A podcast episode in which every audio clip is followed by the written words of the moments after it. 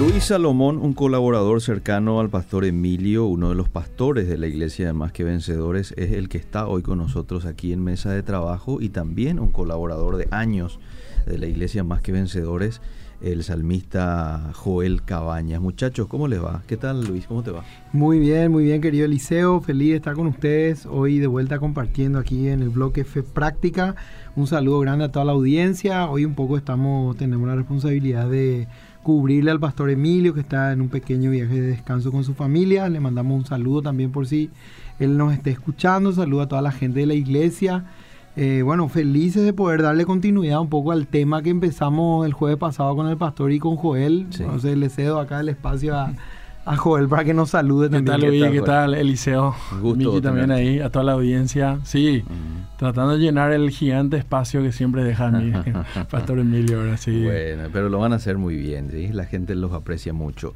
Estuvimos hablando, hagamos un poco un recuento y después vamos a darle continuidad a eso que ya hemos abordado el jueves pasado. Estuvimos hablando, vos trajiste una excelente meditación que nos desafió bastante, yo recuerdo, a la oración, a la meditación y a la práctica a la práctica porque no nos sirve orar y, meditar si no vamos a aplicarlo después. Ser hacedores, no oidores. Ser hacedores y no solamente oidores. Ser oidores es importante, pero este, mucho más importante creo que es, ser hacedores, ¿verdad? Y, bueno, eh, hagamos un poco un recuento. Claro, hablamos sobre la oración, sobre la música. la música. Sabemos obviamente que la oración en no, no tiene directa relación con, la música. Eh, obviamente que sí, pero en el, en el contexto donde aparece la palabra adoración está donde Abraham obedece a Dios y entrega a su hijo, ¿verdad? O sea que adoración es entregar algo, ¿verdad? Ahora, si yo estoy en un culto, eh, estoy para entregar algo, ¿verdad? Estoy para, para demostrar mi devoción y obviamente que ahí está, eh, la música es un canal por el cual podemos demostrar nuestra devoción, nuestra gratitud a, Dios, ¿verdad?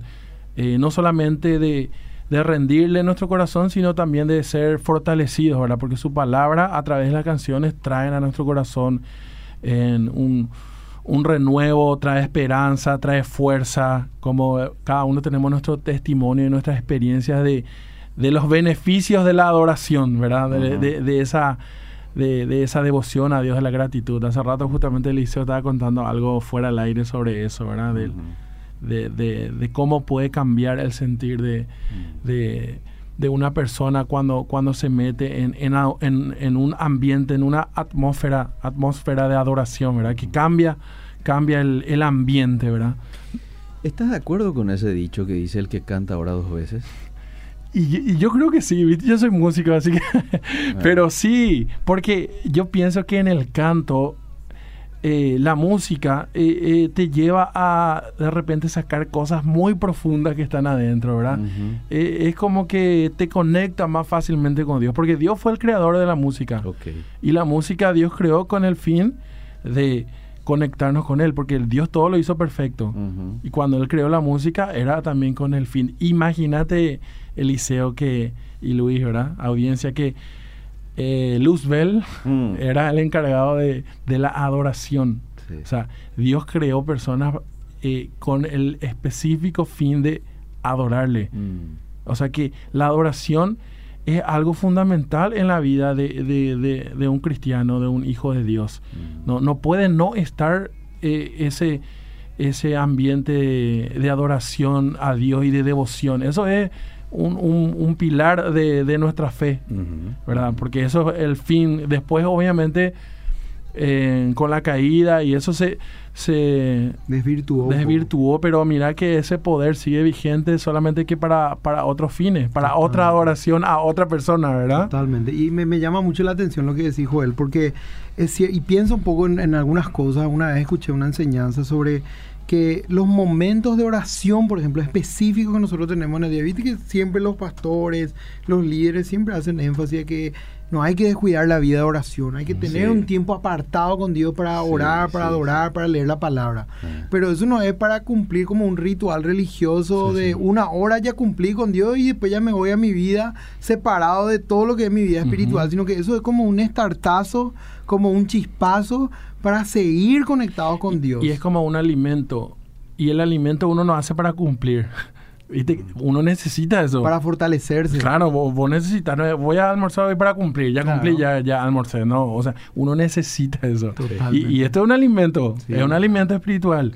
Y en la Biblia dice que buscad primeramente el reino de Dios y su justicia. O sea que eso es el, primer alimento que tenemos que buscar y las demás cosas van a venir añadidas, ¿verdad? Totalmente. Y me, te hago una pregunta, Joel, vos que son nuestro alabantólogo acá, como se dice en el lenguaje académico. Eh, eh, ¿Hay alguna relación de diferencia entre la adoración y la música? Porque mucha gente cree que adorar es cantar canciones cristianas un poco más lentas nomás que las ah, alabanzas. sí, sí, esa fue una de las preguntas clásicas que nos llegaron también la vez pasada. Sí, y alabar y adorar tiene una misma connotación, ¿verdad? Devoción a, a un ser superior que es Dios, ¿verdad? Entonces, yo pienso que depende también mucho de cada persona, porque viste esas personas que son alegres, que todo el tiempo quieren buscar diversión. Es como que vos de repente le le, sacas de su ámbito cuando le pones todo cosas lentas. Y, o sea que cada persona también va, es diferente. Ahora, si vamos a hablar de una, una, un culto, una congregación, eh, entonces ahí ya estamos hablando ya de, bueno, esta palabra capaz no, suena muy evangélico, la liturgia, ¿verdad? Pero se refiere a un orden del culto nomás, ¿verdad? Entonces hay un orden también. Y yo pienso que más que nada, más que darle importancia a, la velocidad de la canción y nada, lo que importa para mí es, en, para entrar a un tiempo de oración, es primeramente estar a cuenta con Dios, porque si no, no se puede adorar. Mm. ¿Entendés? Si yo entro y quiero adorar a Dios, no, o sea, ponerme a cuenta con Dios, ese, es lo primero. Ser un hijo de Dios, ponerse a cuenta con Dios y después viene la adoración genuina, porque si no, no puede haber adoración. No puede fluir. Eso. Pero puede haber una falsa adoración, vamos a decirle, porque Satanás siempre tiene el, dominio sobre eso.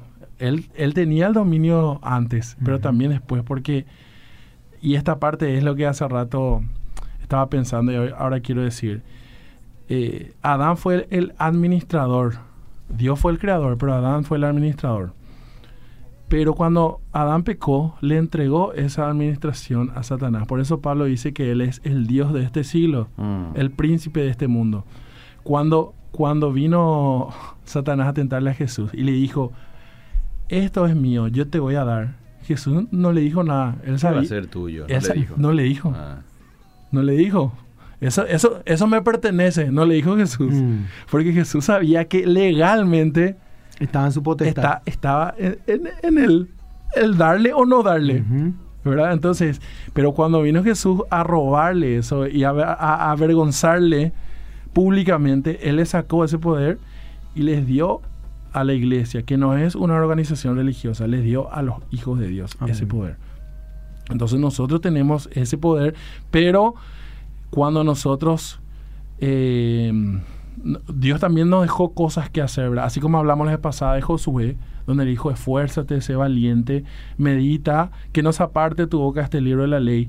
Eh, Dios le da un llamado, pero también le da una tarea. Y muchas veces nosotros esa tarea no hacemos, ¿verdad? Claro. Entonces, obviamente, eh, la carne, la concupiscencia va ganándonos y Satanás toma poder sobre, sobre uno de esos. ¿verdad? Eso es lo que pasaba con Judas. De verdad que vino en un momento, Judas, Dios, Jesús siempre le predicaba, siempre, siempre tenía paciencia con él y Dios dice que se olvida cuando uno, cuando uno peca, se olvida al fondo del mar. Vos te vas con el mismo y Dios dice me olvidé, pero Satanás no se olvida. Mm, y en un momento vino, le agarró a Judas y le llevó, ¿verdad? Bueno, eh, qué interesante. Estamos hablando para la gente que ahora se está sumando a la transmisión o a la sintonía. Estamos en Facebook Live. Estamos hablando un poco de los beneficios de la adoración en la vida del cristiano, ¿verdad? Y hemos definido un poco si adoración es se limita solamente a una canción lenta de Danilo Montero o de Marcos Witt o va mucho más allá. Y estamos diciendo, llegando a la conclusión, de que va mucho más allá. Un estilo de vida. Es un estilo de vida, es nuestra obediencia. Eh, eso es adoración, ¿verdad? Y también son aquellas canciones que la cantamos en la iglesia y todo. Bueno, eh, si ustedes tienen preguntas o tienen aportes, porque vos sabés, Luis Salomón, la gente a veces hace excelentes aportes, entonces lo queremos recibir aquí al WhatsApp 0972-201-400 o también vía Facebook, ¿verdad? Porque ya estamos también ahí. Eh, excelente todo lo que estamos hablando. Algo que me llamó la atención eh, de, lo que dijiste el, jueves pasado fue de que cuando nos encontramos en ese escenario en el que Jesús sabía muy bien lo que venía y él estaba en el huerto del Getsemaní, ¿verdad? Y él sabía más que nosotros tres juntos lo que se venía, lo que se iba a sentir, porque él era Dios, nunca dejó de ser Dios, ¿verdad? Eh, y dice que él se afligió y tal es así que en Lucas 22 dice, y estando en agonía, en el verso 44, oraba más intensamente y era su sudor como grandes gotas de sangre. Decía Joel de que para que sude de esta manera una persona en un lugar donde al parecer de noche, eh, desierto, mucha vegetación, hace frío, es fresco, ¿verdad? De noche. Pero él estaba sudando. Te habla de que Ahí le teníamos a un Jesús que estaba viviendo intensamente esos últimos minutos, ¿verdad? Así es. Ahora, Él se aparta, va y ora, ¿verdad? En esa oración eh, lo que hace su papá es renovarle las fuerzas, pero no le libra de la aflicción, o sea, no le libra de ese escenario que se venía. Exacto. El proceso de la circunstancia probablemente. No, no le libra. Y a veces nosotros probablemente estamos en una situación difícil y queremos ir a orar, pero que el Señor nos libre. Exacto. Y muchas veces no ocurre eso. No, porque su plan es diferente, mucho más alto que los nuestros, dice en la Biblia, ¿verdad? Me viene nomás a la mente el tema de Esteban también, ¿verdad? Esteban lleno del Espíritu Santo, dice que ya le vio a Jesús sentado, sin embargo Dios no le libra de las piedras. Llegaron las piedras, le quitaron la vida, pero en medio de esa situación, Dios le ofrece el consuelo, las fuerzas, ¿verdad? O sea, Dios se hace sentir en la vida de Jesús, en la vida de Esteban. Y es lo que puede ocurrir también en nuestra vida. Y por eso hay mucha gente también que está dolida y enojada con Dios por algunas cosas, ¿verdad? Porque no, no, no me libró de esto, ¿verdad? Ajá. Pero en la Biblia eh, dice que los al que está en la arena o al que está en la roca, a los que están edificados, la misma tormenta viene, ¿verdad? Así que la, tormenta siempre viene, la, la tormenta de la, de la vida siempre viene, pero lo que importa es que de, atravesemos esas circunstancias confiados en Dios, ¿verdad? Y que eh, su paz dice que sobrepasa entendimiento. Y eso te habla también de que hay cosas que no vamos a entender. Totalmente. Y depende un poco sobre dónde está edificada nuestra vida. Y sí. Sobre la arena sobre la roca. Hay cosas que nunca vamos a entender. ¿Por qué pasa, por qué pasó esto? Imposible entender. Y ahí lo mejor que podemos hacer es seguir confiando en la sabiduría de Dios. Que, que lo que pasó con Job y él terminó su día diciendo, antes de oídas te había conocido, pero ahora mis ojos te ven. Exacto. Y es tremendo porque a veces...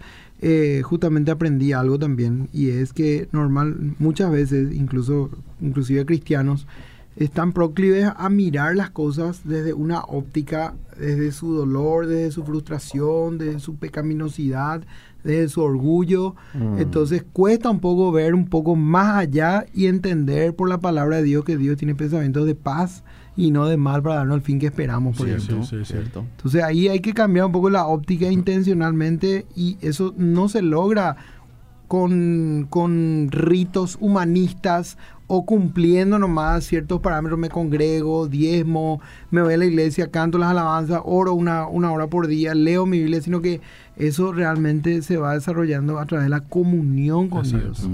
La comunión con Dios. Aquí te manda saludos Carlos Arce. Carlos Arce, gran amigo. Dice que interesante con Joel ahí el tema. Dice. Muy para mí, ahí estuvimos en algunos conciertos juntos también. Seguro, seguro. bueno, eh, la gente está participando.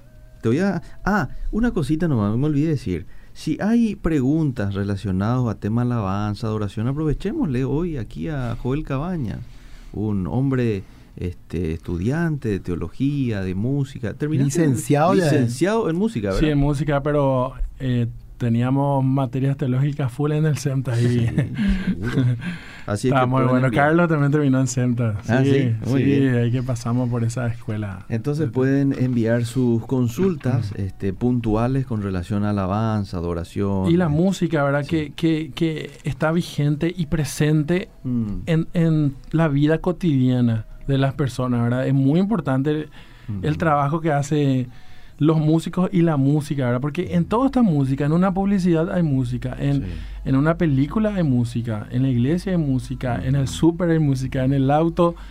Y muchas veces eh, un dicho que, que, que, que escuché, ¿verdad? Que, que es muy interesante, dice yo quiero, de, las leyes dejo para que hagan otras personas, yo quiero influir en las personas. ¿Entendés? Muchas veces esa influencia que tiene la música en las personas es mucho más grande que una legislación. Porque la mentalidad, trabaja en la mentalidad. Si vos escuchás todo el tiempo una frase, claro que te, te, te va te va entrando eso. va cambiando tu forma de pensar, ¿verdad? Justamente me impresiona mucho lo que está diciendo Joel, porque en estos días nomás leí que uno de los métodos didácticos mejores mm. para que los niños aprendan la palabra de Dios mm. es a través de la música. Y, y, fíjate nomás que hay canciones que tienen largas porciones de la palabra de Dios o incluso no necesariamente porciones así literalmente versículo, capítulo, mm. pero tienen por ejemplo una enseñanza doctrinal. Mm. Me, me, me, quedó en la, en la mente la frase de, de, Redimido, por ejemplo, que dice en la tumba de Mahoma están los huesos de Mahoma, en la tumba de Buda están los huesos de Buda, mm. pero Cristo que está resucitado, Él no está en su tumba, ¿verdad? No, no me acuerdo muy bien cómo rimaba la frase, pero eso es una enseñanza doctrinal brutal, porque habla de la, de la resurrección y los niños, los jóvenes, los adolescentes están memorizando eso y eso ya queda sellado en su corazón. O sea, ¿quién más le va a quitar eso en su vida? Exacto. Eh, y, es, una, es un estilo de música que a lo de nuestra edad, más o menos a la edad de Joel, tu edad, la mía, es como que de repente nos incomoda un poco, pero yo vos le veo a los niños súper entusiasmados y no le atajemos, ¿verdad? Al contrario, alentémosle a que sigan aprendiendo a través de eso. Totalmente. Y fíjate la combinación que hay entre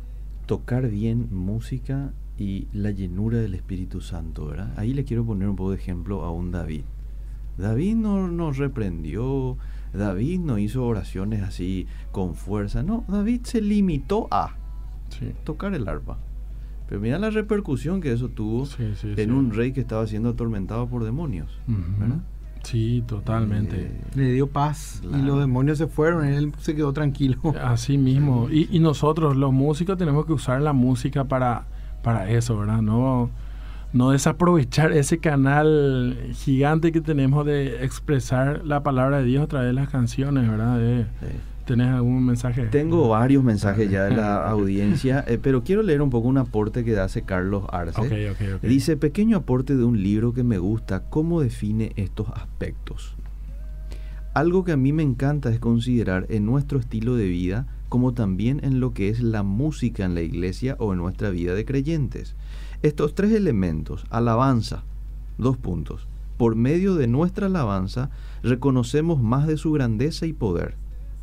Acción de gracias, dos puntos. Por medio de la acción de gracias reconocemos más de su bondad y fidelidad. Adoración, dos puntos. Por medio de la adoración, que solo ocurre cuando el espíritu de un creyente se conecta con el Espíritu Santo, dice él, nos permite ver más de su santidad. Estos tres elementos lo podemos encontrar en muchos salmos. Ejemplo, el 95. Saludos, queridos. Qué lindo, ¿verdad? Adoración, acción de gracias, alabanza. Tremendo. Imagínate que esa herramienta usada usa Dios muchas veces para vencer a los pueblos, así como Jericó y todo eso, ¿verdad? siempre son herramientas poco convencionales y extrañas, ¿verdad? Vamos a rodear la ciudad y vamos a gritar, vamos a alabar a Dios. Y así vamos a conquistar. Eh, y lógico, ¿verdad? Porque con las armas se conquista una ciudad, ¿verdad? Y así, eso hasta ahora sigue pasando. Hasta ahora sigue pasando, ¿verdad? Así vas a conquistar muchas cosas en, el, en, en la oración, en la intimidad con Dios. No haciendo cosas eh, que las que todos hacen, ¿verdad? Bueno, vamos con la pregunta de, la, de los oyentes, ¿te parece, Luis? ¿O querés agregar algo? No, sencillamente que eh, hay, hay, hay en la palabra de Dios, los salmos es un libro completo y creo que tiene como es un libro de libros, otra vez son los salmos, y la mayoría de ellas son canciones. Y eso es muy llamativo, ¿verdad? Un motivo para alabar impresionante. Bueno, aquí va la primera pregunta de un oyente va para Joel. Y después podemos aportar también nosotros, ¿verdad? Está mal que te guste y escuchar, son dos cosas. Sí. Que te guste y escuchar grupos como Coldplay, Oasis, etcétera. Ya, sí, sí, sí. Y algo que, que para mí puede dar luz es lo que dice Pablo, ¿verdad? Eh, de, habla de, ayúdame, lo dice donde dice que todo me es lícito. Pero, no, todo, me conviene. No sé exactamente el pasaje, sí, pero... Sí, sí, sí, pero, pero no, pero Luis, vos te No, lo que digo es que lo que lo que tenemos que pensar es en esto, ¿verdad? Si me conviene o no, ¿verdad? Porque eh, tampoco no es vivir en una burbuja. Eh, yo no, no, no veo noticiero. Tu religión no te permite. No, no, cosas así como no, yo no, no, no veo nada de noticias porque todos son malas. O sea, yo, uno tiene también que estar como inviscuido en la realidad social. ¿Qué es lo que pasa en mi país? ¿Qué, qué, pasa acá? Políticamente, ¿qué pasa? En el deporte, ¿qué pasa? En la música, ¿qué pasa? Ah. Entonces, yo, yo como músico, imagínate que no sepa quiénes son ellos. Bueno, o sea, puede pasar, pero digo nomás, yo tengo que saber lo que pasa en el mundo, ¿verdad? Y, y, y, pero ahí tengo que medir ciertas cosas ya. Bueno, todo me es lícito, ¿qué me conviene y qué no?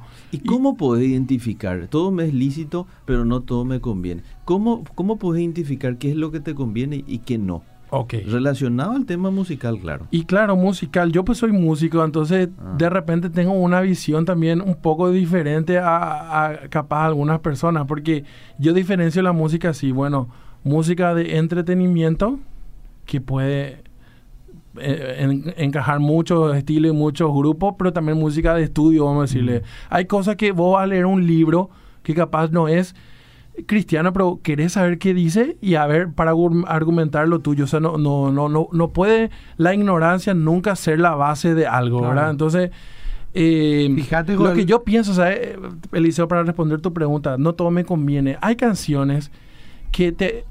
Vos viviste algo en tu juventud, tu adolescencia y esa canción te trae recuerdos de ese tiempo. Mm. Y ese recuerdo te hace ya cambiar tu sentir y empezar ya a, con la nostalgia de, de, ese tiempo y, bueno, entonces eso es, algo, es algo práctico, es algo práctico, ¿verdad? Capaz la misma canción escucha a otra persona, no le produce, no le hace ningún efecto. ¿Entendés? E, es, algo que uno solamente puede medir, ¿verdad? Eh, esta canción no me conviene escuchar porque yo sé todos los recuerdos que me trae esta canción. Ahí hay un contexto diferente, ¿verdad?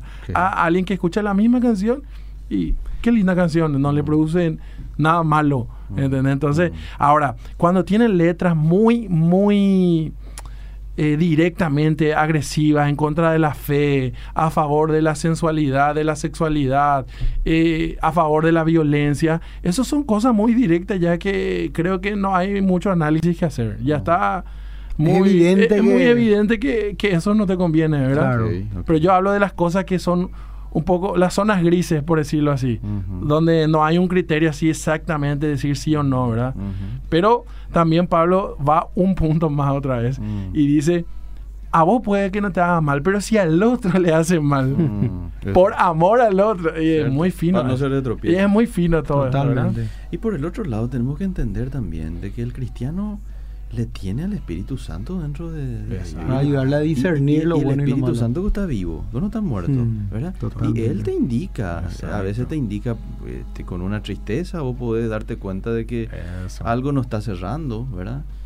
Eh, por algo ya pregunta el oyente también, ¿verdad? Probablemente hay algo que no le cierra. y yo le puedo decir, bueno, ¿qué te produce eso, verdad? Sí. Y si, si en el caso que sea un músico y me dice, mira, todo el estilo, yo, yo analicé todas estas canciones, toda la parte, bueno, este, ah, está estudiando esa, porque ya a mí también me pasa, yo de repente estudio producciones y estoy analizando cómo compone, qué, qué elementos usa, o sea, eso... Claro, una cuestión laboral. Claro, o sea, hay diferentes usos de la misma cosa.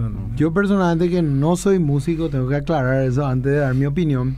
Yo voy más por lo práctico. Yo si la letra es una letra basura, ya descarto completamente. Así como dijo Joel, eso ya es demasiado evidente a veces, porque generalmente las músicas que hoy están de moda, híjole, si vos te pones a analizar sus letras, incluso las músicas en inglés, a veces tarareamos una música en inglés, nosotros ni siquiera sabemos lo que estamos diciendo, pero vos después poner y ver la traducción, mamá quería, una cloaca era, había sido lo que estaba reproduciendo ahí. Entonces, yo voy por ese lado. Si la letra no edifica, totalmente descartado. Pero si una letra qué sé yo, ¿qué tiene de malo que escuchemos una música romántica, por ejemplo, que, que hable del amor a la esposa, del cuidado, de la fidelidad, qué sé yo? Por más que no sea un autor así abiertamente cristiano, por decirlo. Sí, sí, sí. Bueno, perfecto. Una vez en una conocida iglesia, dice un oyente, un grupo de levitas adoraron de manera gloriosa. Parecía lo ya que estaban en el cielo en el tiempo de alabanza.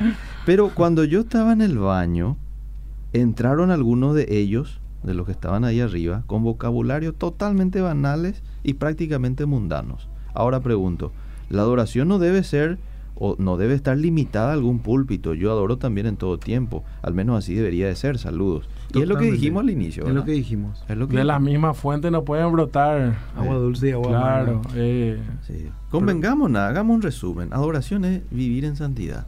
Es alejarte del pecado, es ser obediente, es entregar lo mejor que uno tiene. Ejemplo Abraham, ¿verdad? Eso es adoración. Juan 17, 17. Ah. Padre, santifícalos en tu verdad. Tu palabra es la verdad.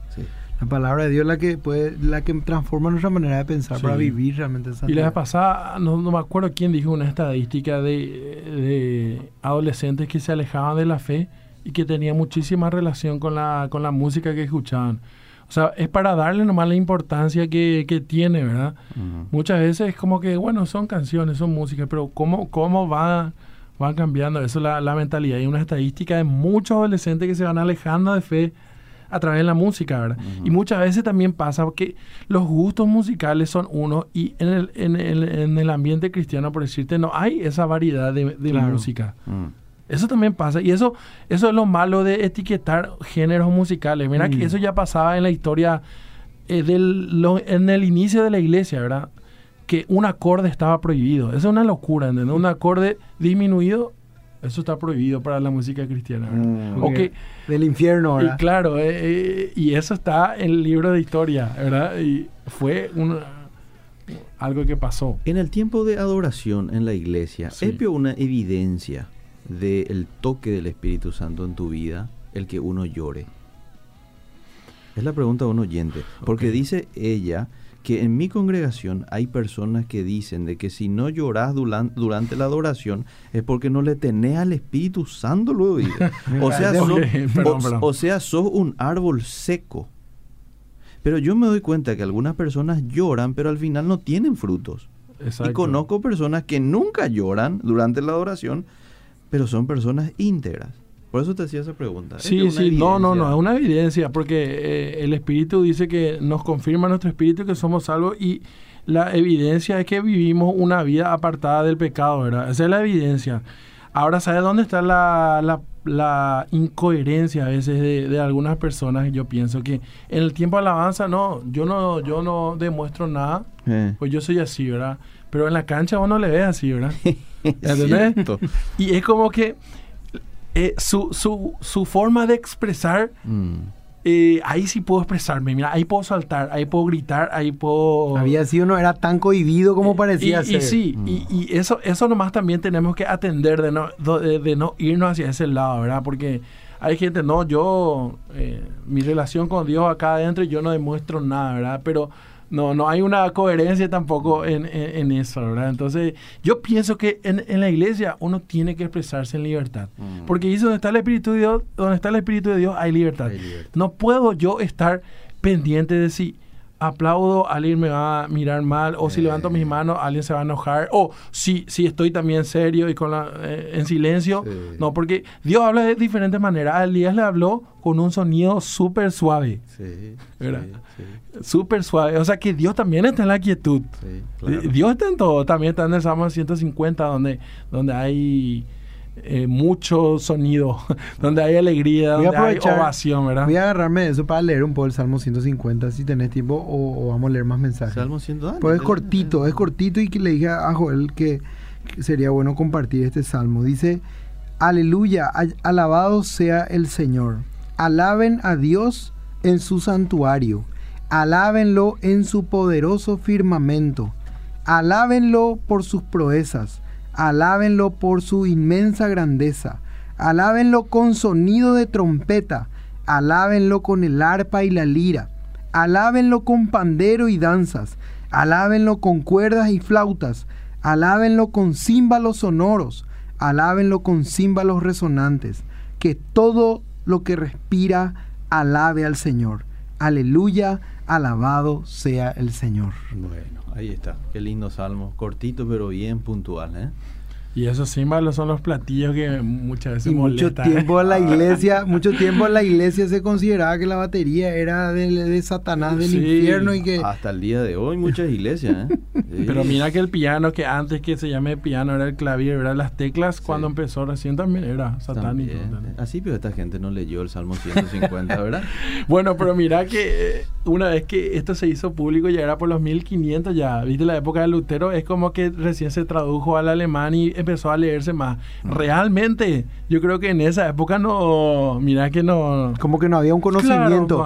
O sea, que hablando un poco de Lutero, como veníamos hablando en el camino, Joel, eh, a mí me impresionó saber este registro de la historia de la Reforma Protestante, porque la ignorancia académica era tan, tan fuerte y tan grande en la época de Lutero, mm. que cuando viene la reforma protestante, literalmente Dios derramó ahí una sabiduría en Lutero y en, toda la gente que formó parte de la reforma en ese tiempo, porque las canciones que se cantaban en los bares, en, los, mm. en, los bares donde la gente se iba y tomaba y mm. se alcoholizaba ahí, esa, habían los amigos tenían coros y canciones que cantaban y se divertían a través de eso, mm. porque lógicamente en aquel tiempo no existía la discoteca o el nivel de sonido que hoy conocemos. Lutero agarra y transforma esas canciones eh, y le pone letras de los salmos, de la palabra de Dios y esa es la forma en la que el pueblo empieza a conocer la escritura, a aprender la palabra de Dios. Y de esa forma empezó a expandirse todo, y ustedes ya saben toda la revolución que causó la reforma protestante, no solamente a nivel religioso, sino a partir de ahí surgen las escuelas, surgen los estudios académicos, o sea, el impacto social fue en todos los ámbitos y una de las formas de sellar en el corazón de la gente fue a través de las canciones, desarrollando la palabra de Dios. Una de ellas, la más famosa, que fue dedicada a un mártir de, la fe, eh, esta música que está basada en el Salmo 46, que es Castillo Fuerte, que para mí es un himno brutal, tremendo, que habla de una manera tan interesante de la guerra, la lucha espiritual que a veces... Y algunos hoy usan todavía ese método, pero ya es ilegal. Sí. ya un plagio, ¿verdad? Agarrar y eh, cosas, Derechos de autor. Derechos de autor ya es, Vos sabés que cuando nosotros agarramos y leemos los salmos, habla, eh, vemos ahí eh, salmos de, del rey David hablando de Dios, de su carácter, de su personalidad, de su santidad, ¿verdad? Eh, ¿Te parece, y, esta pregunta probablemente vaya para, para Joel, y por qué no para vos también, Luis? Eh, ¿Te parece que hoy en las iglesias se perdió un poco ese enfoque en las canciones, en la persona de Dios? Y hoy se escuchan ciertas canciones así un tanto almáticas. Sí, emocionales, por Emocionales. Eh, ¿Te parece que eso es Sí, yo creo que eso sí pasa y pasó y va a seguir pasando también, ¿verdad? Pero hay que siempre tener el, criterio correcto, ¿verdad? Pero tengo una puntuación nomás sobre eso. Mm. Viste que en los salmos no, hay también cosas de, eh, de expresar sentimientos de tristeza, de angustia. O sea, los, los salmos no son todos de adoración, ¿verdad? Y muchas veces también es como que pensamos, eso es almático y emocional, cierto, es almático, pero eso forma también parte del ser humano, porque somos personas emocionales, ¿verdad? Y muchas veces también es como que irse al otro, al otro extremo de, mira, todo lo que, todo lo que vos ah. sentís, viste famoso, yo no suelo usar esto, pero sí suelo escuchar, olvídate todo lo que tenés ahora y entra y, y entrar a su presencia. Es un poco difícil eso, pero se se puede, ¿verdad? Pero lo que yo pienso es, bueno, deja en manos de Dios eso y descansar en Él y vamos a concentrarnos en Dios, ¿verdad? O sea que, eh, pero sí, vos sabés que los grupos como Hilson y eso, yo pienso que uno de los grandes aportes fue la, la, letra muy doctrinal y muy, no, no muy emocional no muy emocional porque veníamos veníamos de antes de eso de letras así muy emocionales, ¿verdad? Que, que, no, que muchas veces las carencias también hacen que vengan nuevas cosas, ¿verdad? Cuando todo hay una corriente muy emocional, viene viene lo... Algo más radical. Algo más radical y doctrinal. Pero mira que antes de esa parte, cuando yo era súper eh, chico ahí en la iglesia, eran bien doctrinales también las letras, pero es como que después irse al extremo de, de, anular algo es lo que yo pienso que está mal, mm. ¿verdad? Porque en esa época ya necesitabas también cosas, eh, vamos a decirle, personalizado. No, mm. no, no, porque hay cosas que uno siente más cuando siente que uno mismo está cantando y describe su situación, ¿verdad? Pero es cierto lo que decía Eliseo, hay una tendencia... ¿Sabes por qué también pasa eso? Porque muchos de los compositores también son muy jóvenes. Mm. Salen canciones con... Y yo mido por mí mismo, porque las canciones que yo componía a los 18, 20 años y las que compongo ahora ya son diferentes, ¿verdad? y ah. entonces hay algo que hay que pensar también. Muchas de esas canciones que cantamos salen de, gente muy joven. Mm. Y, el joven, ¿cómo se expresa? Siempre emocionalmente. Ahora, el que escribe de manera emocional, pero ya tiene 45 años. Yo tengo que admitir que soy un profundo admirador de Joel Caballa. Él, aparte de ser nuestro hermano en la fe, es mi amigo también. Y yo me acuerdo que tuve un disco suyo mm. dos años por ahí en mi auto y no sacaba, al punto tal que todos mis hijos saben de memoria todas sus canciones más o menos. Porque la verdad que es, un compositor tremendo. Yo creo que la iglesia tiene que darle buena fuerza en este tiempo a la, a la, música, a los músicos, a la alabanza, a la composición de música basada en la palabra de Dios y también, ¿por qué no, verdad? Apelar un poco a que a la realidad que viven los creyentes y los no creyentes también, música evangelística que puedan hacer que la gente se acerque a Jesucristo. Tengo mi testimonio personal es que los primeros días, los primeros meses de cristiano, no es que yo de entrada ya me senté a leer una Biblia así. Yo empecé a dar mis primeros pasos en la fe a través de, la, de las canciones. Y era a través de las canciones de, la, que, que hablaban de la palabra de Dios que Dios me ministraba, Dios me empezó a sanar, me empezó a, sacar un montón de amargura y de tristeza que a lo mejor había en mi corazón.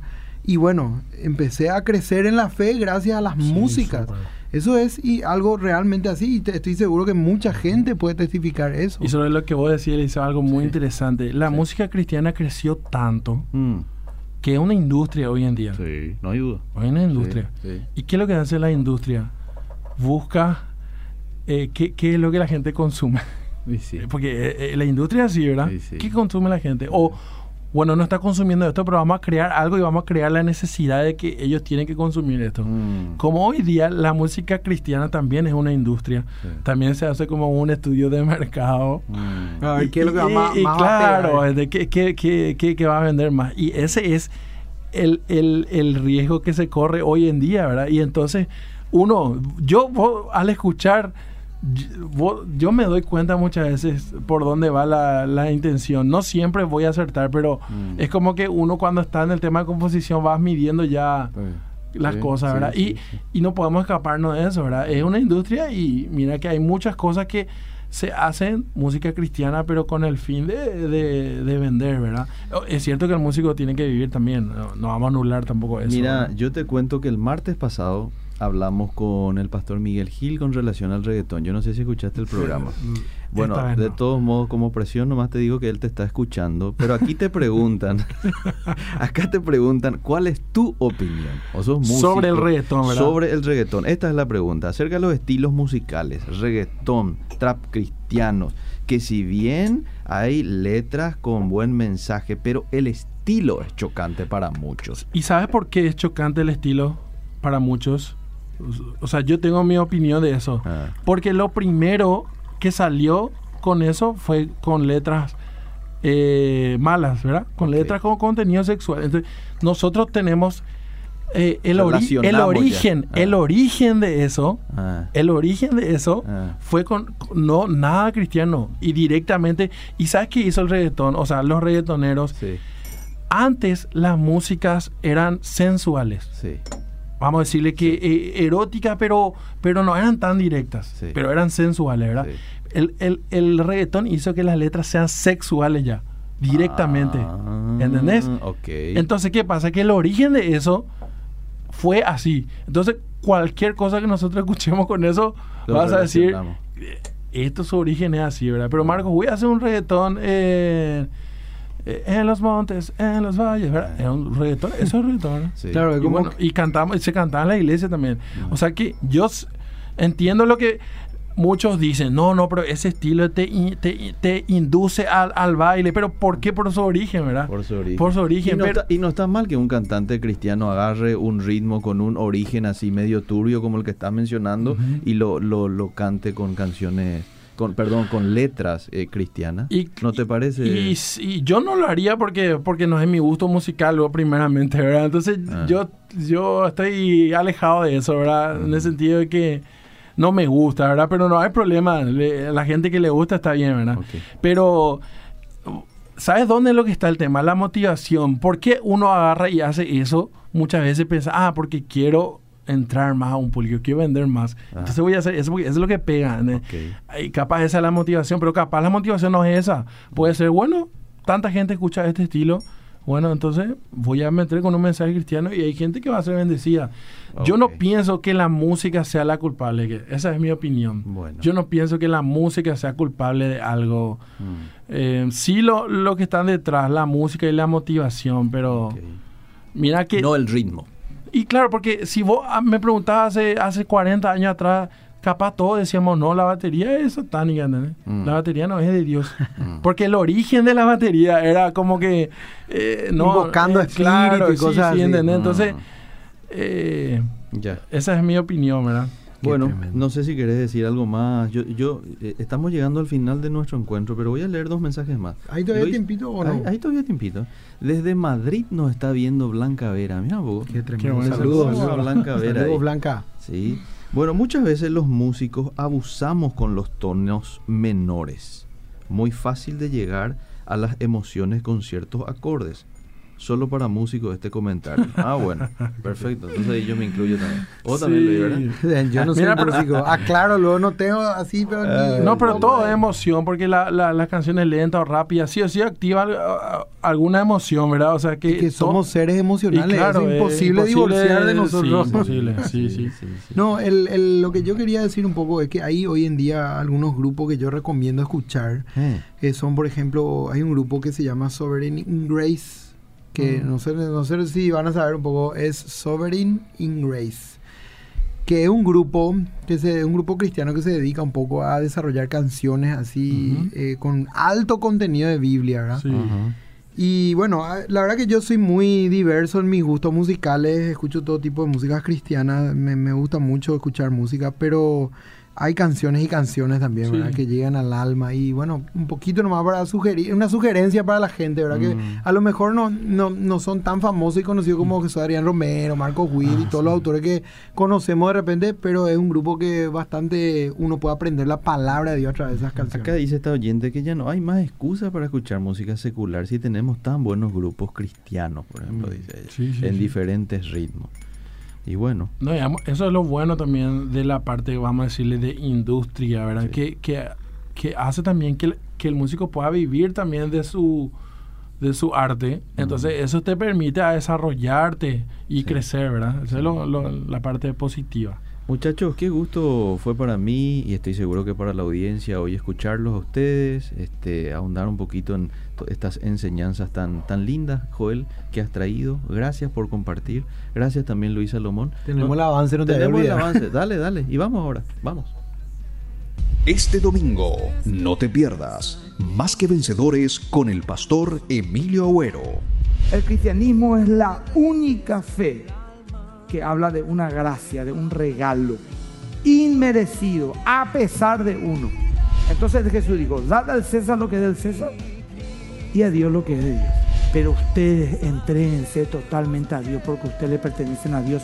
La imagen de Dios está en ustedes. Más que vencedores, domingo 10 horas por la RPC. Ahí está. Bueno, y este sábado Fundamentos, 8 a 9. Sí, este sábado tenemos el programa Fundamentos, 8 a 9. Está terminando el año, así que seguimos con nuestros programas. También estamos por enlace a las 18 horas las prédicas. Eh, el sábado. El sábado. Y por la RPC acabamos de ver el avance a las 10 de la mañana.